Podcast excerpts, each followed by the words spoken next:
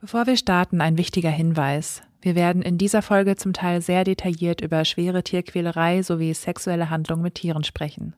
Die Namen der betroffenen TierbesitzerInnen haben wir auf ihren Wunsch anonymisiert und ihnen ein Pseudonym gegeben. Jetzt hört ihr noch eine kurze Nachricht von unserem Sponsor und dann geht's los. Transparente, offene und ehrliche Kommunikation. Das wünschen sich so ziemlich alle. Nicht nur in der redaktionellen Berichterstattung, sondern auch rund um Dinge im alltäglichen Gebrauch, wie zum Beispiel bei Lebensmitteln. Alle, die das genauso sehen, sollten Coro kennen. Coro ist Europas Anbieter Nummer 1, wenn es um haltbare Lebensmittel geht. Sie stehen für offene und ehrliche Kommunikation. Jeder soll wissen, wo die Produkte herkommen und wie sich die Preise zusammensetzen. Coro steht für faire und direkte Handelswege. Vom Bauern ohne Umwege direkt zum Verbraucher. Und das in umweltschonenden Verpackungen. Für alle, die sich direkt überzeugen möchten, gibt es im Coro Online-Shop unter corodrogerie.de mit dem Code Tatort 5% auf das ganze Sortiment. Alle Infos dazu findet ihr auch noch einmal in den Show Notes. Und jetzt weiterhin viel Freude mit der aktuellen Folge von Tatort Weide.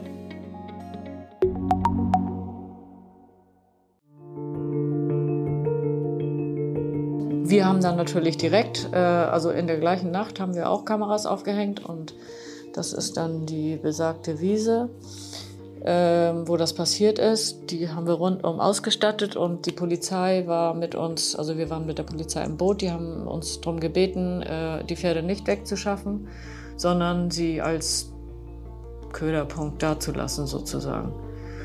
Und äh, durch eine Freundin haben wir einen Wohnwagen uns dahingestellt auch. Ähm, die waren so nett, weil wir haben da wochenlang im Auto irgendwo gesessen, im Wald oder.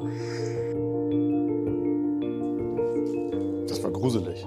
Also man ist mitten im Wald, im Nirgendwo, sitzt im Auto auf der Lauer oder auch auf dem Fahrrad oder sonst was und wartet im Endeffekt drauf, dass vielleicht irgendwo jemand um eine Ecke aus dem Gebüsch springt. Also ähm, man verriegelt und verrammelt sich im Auto, obwohl man ja nun auch ein Kerl ist und seine Frau beschützen kann und möchte. Aber trotzdem ähm, hat man ja irgendwo auch so ein bisschen Muffensausen gehabt und es war gruselig. Mein Name ist Nora Burgert-Ahab. Ich bin Reporterin in der Gemeinschaftsredaktion der Neuen Osnabrücker Zeitung, des Schleswig-Holsteinischen Zeitungsverlages und der Schweriner Volkszeitung. Und ihr hört Tatort Weide. In dieser Podcast-Serie möchte ich mit euch die Geschichte von Lisa Kaufmann teilen. Lisa hat 30 Jahre lang einen Reiterhof in der Lüneburger Heide bewirtschaftet, mit der Reiterei ihr Geld verdient, bis sie bzw. ihre Pferde Opfer eines Pferderippers wurden.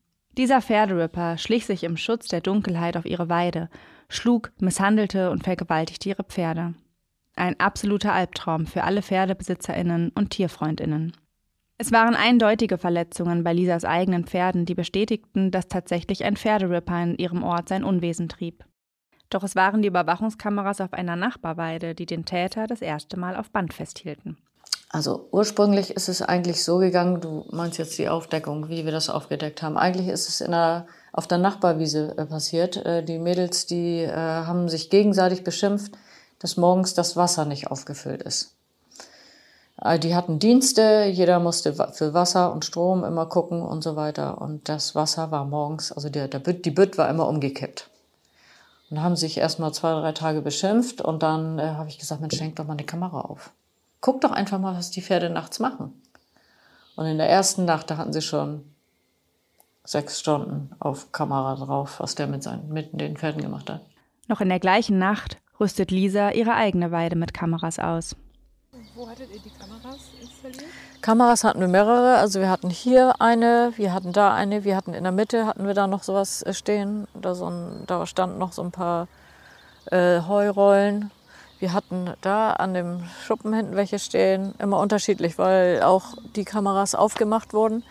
Es, die wurden ausgestellt, die, die Karte wurde rausgenommen und äh, das waren ja diese Wildkameras.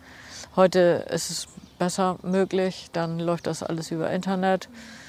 Aber das waren unsere Möglichkeiten. Als sie mir die Positionen der Kameras beschreibt, stehen wir vor eben jener Weide, auf der der Täter am häufigsten zugeschlagen hat. Das weiß Lisa heute. Und ich sehe warum. Die Weide liegt am Ortsrand, weit ab der Hauptstraße und jeglicher Straßenbeleuchtung. Zur linken erstrecken sich Felder, zur rechten schmiegt sich ein Waldstück an den robusten Holzzaun. Auf der Weide befindet sich ein Unterstand, der den Pferden Schutz vor der Witterung bietet. Tagsüber begegnet man auf dem angrenzenden Feldweg nur sehr wenigen Spaziergängern. Nach Anbruch der Dunkelheit verirrt sich keine Menschenseele mehr hieraus. Es ist der perfekte Ort für Pferde. Und der perfekte Tatort. Lisa ließ damals ihre Pferde weiter nachts auf dieser Weide stehen. Das war mit der Polizei so abgesprochen. Sie wollten dem Täter eine Falle stellen. Und genau deswegen waren ihre Pferde ab dieser ersten Nacht, in der Lisa die Kameras eingeschaltet hat, nie wieder allein. Wir haben dann natürlich direkt, äh, also in der gleichen Nacht haben wir auch Kameras aufgehängt und das ist dann die besagte Wiese, wo das passiert ist. Die haben wir rundum ausgestattet und die Polizei war mit uns, also wir waren mit der Polizei im Boot, die haben uns darum gebeten, äh, die Pferde nicht wegzuschaffen, sondern sie als Köderpunkt dazulassen sozusagen. Und äh, durch eine Freundin haben wir einen Wohnwagen uns dahingestellt auch. Ähm, die waren so nett, weil wir haben da wochenlang im Auto irgendwo gesessen, im Wald oder die Polizei war personell natürlich überhaupt nicht in der Lage, so viele verschiedene Weiden und Höfe rund um die Uhr zu bewachen. Deswegen übernahmen die Pferdebesitzerinnen diese Aufgabe. Sie vernetzten sich untereinander in WhatsApp-Gruppen und bekamen noch einige Sicherheitshinweise von der Polizei nachts, also wir haben darauf geachtet, der Tank ist voll, die Handys sind voll, ähm, Taschenlampen dabei, ähm, Notruf direkt äh, an Mann. Und wo seid ihr, wurde abgesprochen. Und äh, wenn Sichtungen waren, haben wir auch 110 gewählt und äh, haben uns gegenseitig, haben die Kontakte eben untereinander ausgetauscht und einfach die Weiden bewacht wo wir wussten, wo es sein könnte, bis der gefasst. Wir, wir wussten uns nicht anders zu helfen. Parallel dazu, dass Lisa ihre eigenen Pferde bewachte, unterstützte sie nun andere PferdebesitzerInnen, wo sie nur konnte. Sie versuchte, alle unerklärlichen Verletzungen offiziell zu dokumentieren, um im Falle einer Festnahme genug Beweise zu haben. Und wir haben dann wirklich einen Tierarzt äh, gefunden, der hat uns so geholfen, der hat uns ernst genommen, der hat das sofort angepackt und ähm, ich habe dann, wenn irgendwo Verletzungen waren oder irgendwelche Verdächtigungen oder sowas waren, dann hat man mich angerufen, dann bin ich hingefahren, habe Fotos gemacht, habe den Tierarzt gerufen, habe Polizei gerufen und habe das alles abgewickelt. Weil die meisten waren hilflos, völlig überfordert. Und dann auch das Gefühl zu haben, also ich konnte das, weil ich, ich wollte, dass es aufhört. Also ich, ich wollte einfach, dass klar wird, was passiert hier. Wir müssen das stoppen. In einer kalten Winternacht war es soweit. Der Pferderipper näherte sich den Tieren. Und wir waren äh, im Wald versteckt und wir guckten durch die Nachtsichtgeräte, was auch ultra anstrengend ist, was ich gar nicht geglaubt habe. Also man ist ja hoch konzentriert und man hört jedes Geräusch. Man hört wirklich jedes Geräusch im stockdunklen Wald. Und es war ja Winter und es war nicht schön. Also wir waren in Decken, wir hatten Tee, wir durften uns natürlich nicht bewegen, wir durften das Handy nicht benutzen, weil jeder Lichtstrahl ist ja weit zu sehen. Und wir saßen einfach stumpf sechs Stunden und haben in die Gegend geguckt. Und dann äh, auf einmal sahen wir einen Schatten hinter unserem äh, hinter unserem Scha äh, Schuppen. Und dann haben wir gesagt, wollen wir? Und dann raus. Wir waren Adrenalin hoch Millionen. Ich kann das gar nicht beschreiben. Ich kann es wirklich nicht beschreiben. Wir sind losgerannt. Wir hatten ja gar keine Ahnung, was uns erwartet. Gar keine. Wir wollten einfach, dass es aufhört. Sebastian Neuhaus unterstützte Lisa bei der Bewachung ihrer Pferde. Er lebt in der Gegend, ist ebenfalls Pferdebesitzer und Personenschützer. Sebastian ist ein großer Mann, der Ruhe und Sicherheit ausstrahlt, wenn er spricht. Ich treffe ihn zusammen mit Lisa auf seinem kleinen Hof.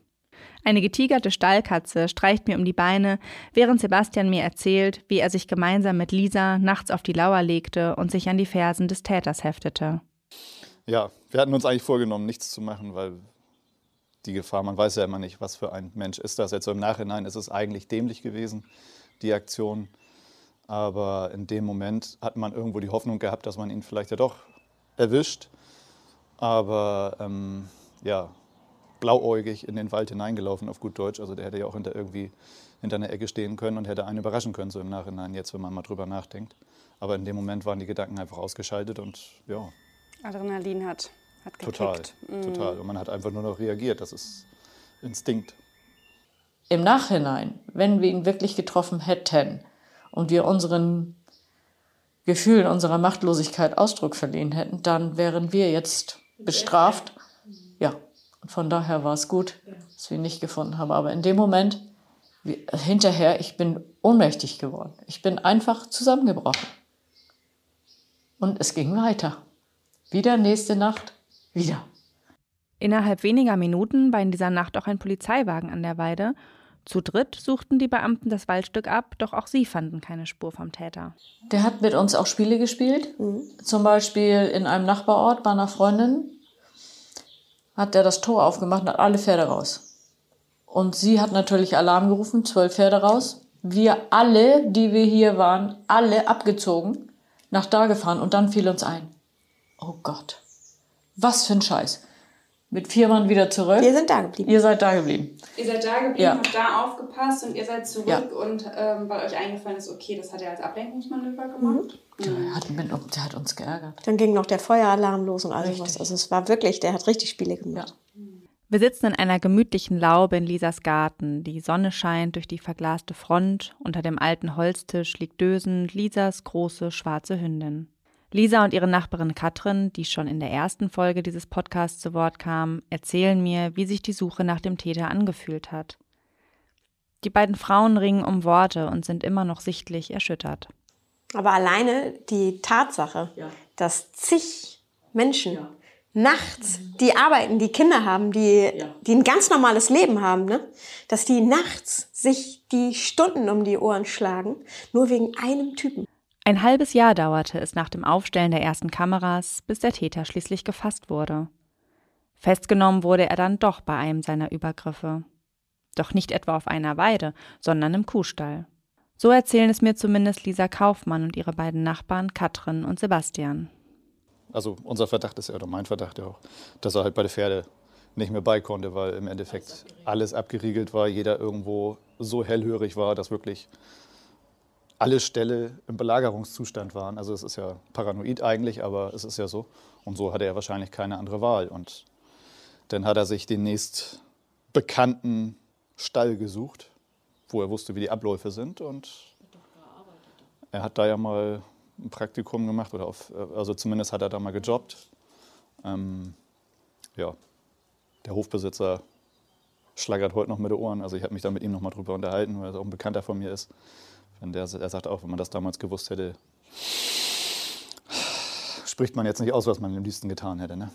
Also er ist nur Kuhbauer, die sind ein bisschen gefühlloser, aber äh, er, ja, ist ja so. Aber er sagte auch, also da ist Hopfen und Malz verloren bei so einem Menschen und so kann man sich auch in Menschen täuschen. Also er hat gehofft, dass da jemand kommt, der ein bisschen mit anpackt, ein bisschen hilft vielleicht und sich dann in so in einem Menschen zu täuschen. Holla die Waldfee, also. Nach der Festnahme stellte sich heraus, der Täter ist für Lisa kein Unbekannter. Der junge Mann ist im gleichen Dorf aufgewachsen, in dem sie ihren Reiterhof betrieb. Er war mit einem ihrer Söhne zur Schule gegangen. Ein schwerer Schlag.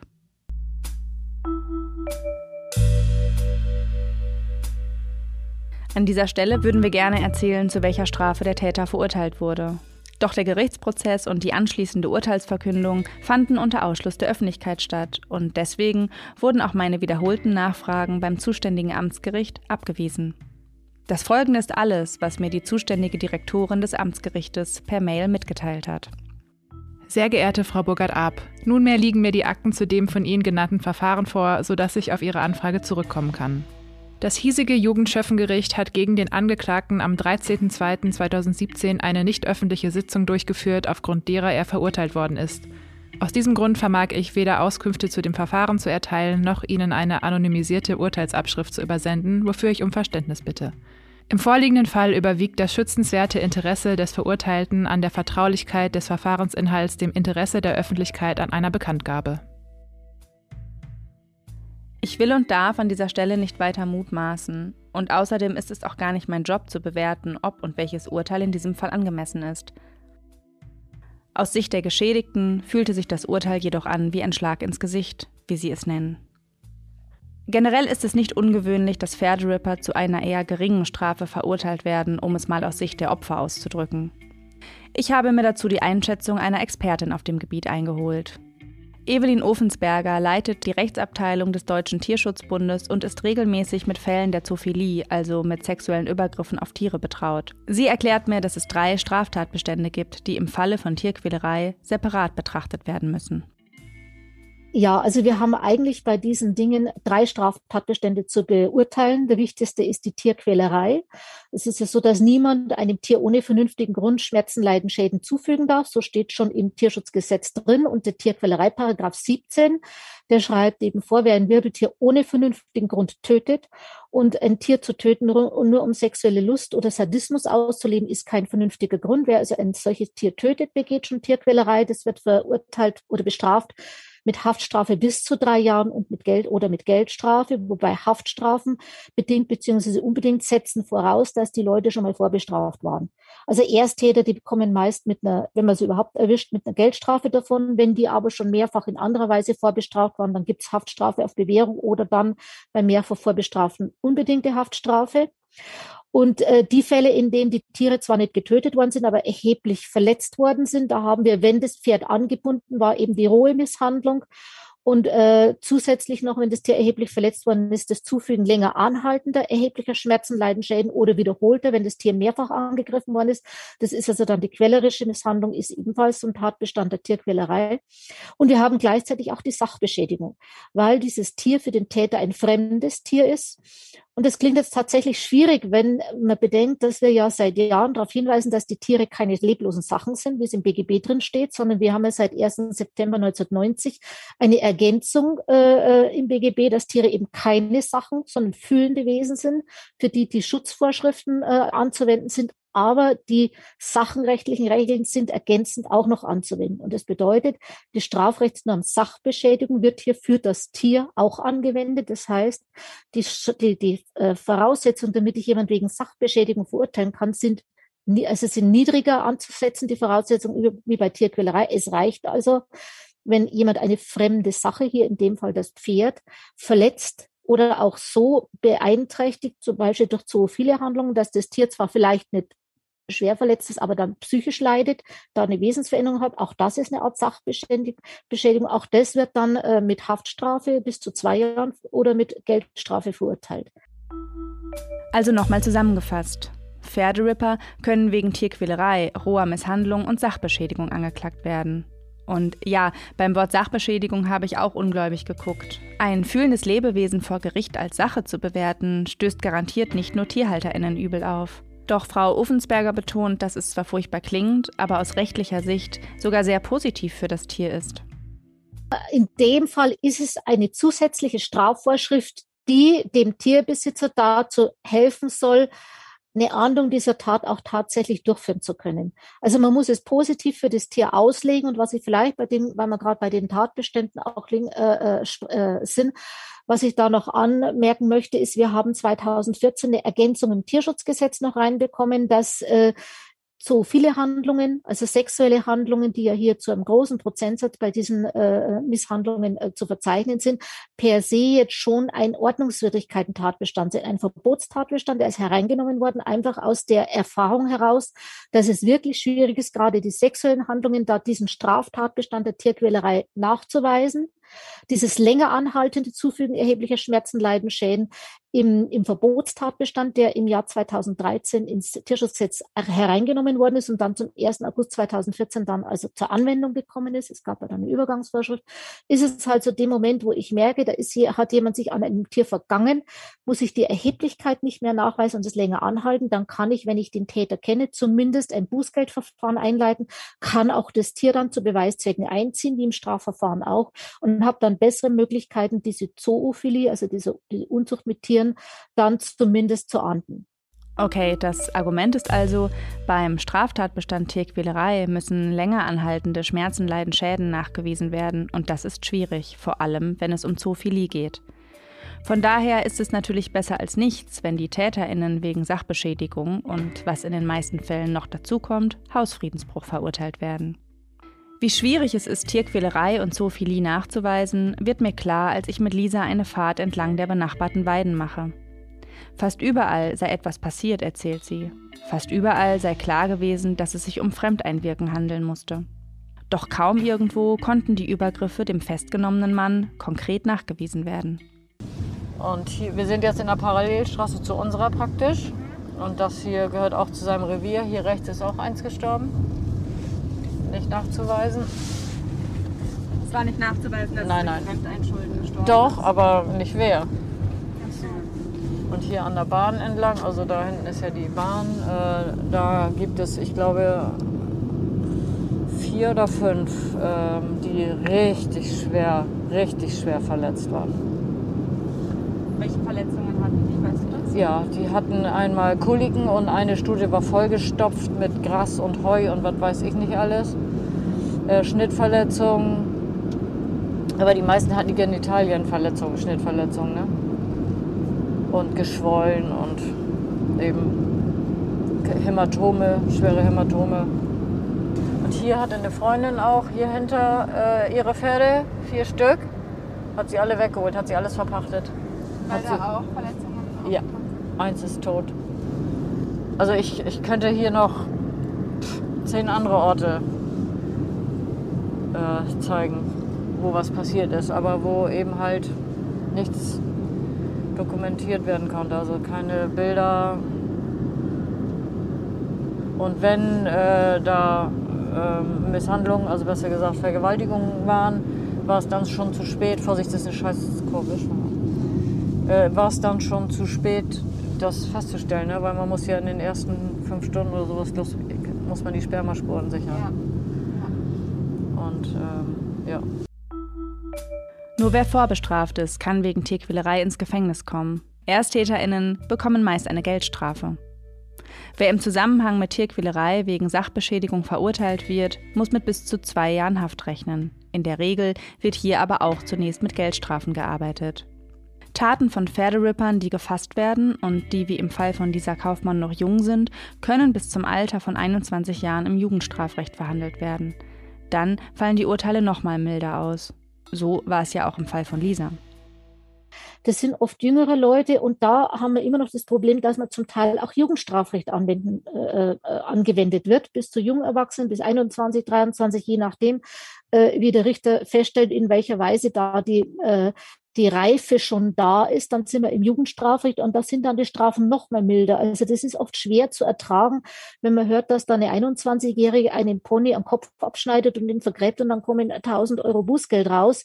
Das äh, kann man kaum äh, kann man kaum ertragen. Also da muss ich auch sagen, ich, da muss ich mir wirklich oft die Zunge abbeißen, aber tatsächlich ist unsere Strafrechtssystematik so.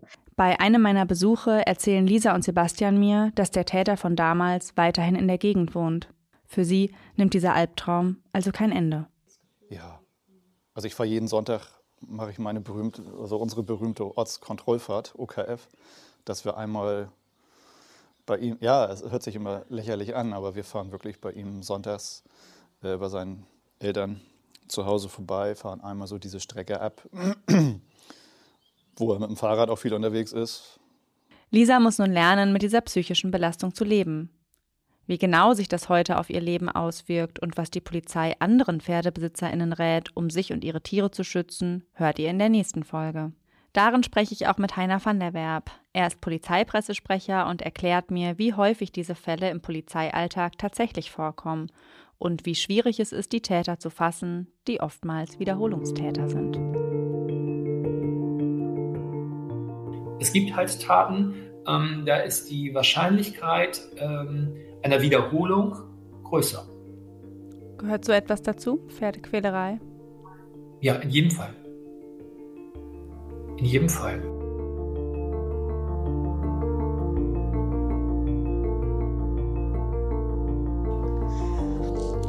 Ich hatte überlegt, Pferde abzuschaffen. Das wäre für mich die einzige Entspannung, wo ich sagen kann, ich brauche nicht mehr aufpassen. Aber das geht auch nicht, ähm, haben wir überlegt. Aber das ist es ja gerade, was wir nicht wollen. die Pferde geben uns ja so viel und wir haben so viel gute Zeit mit den Pferden und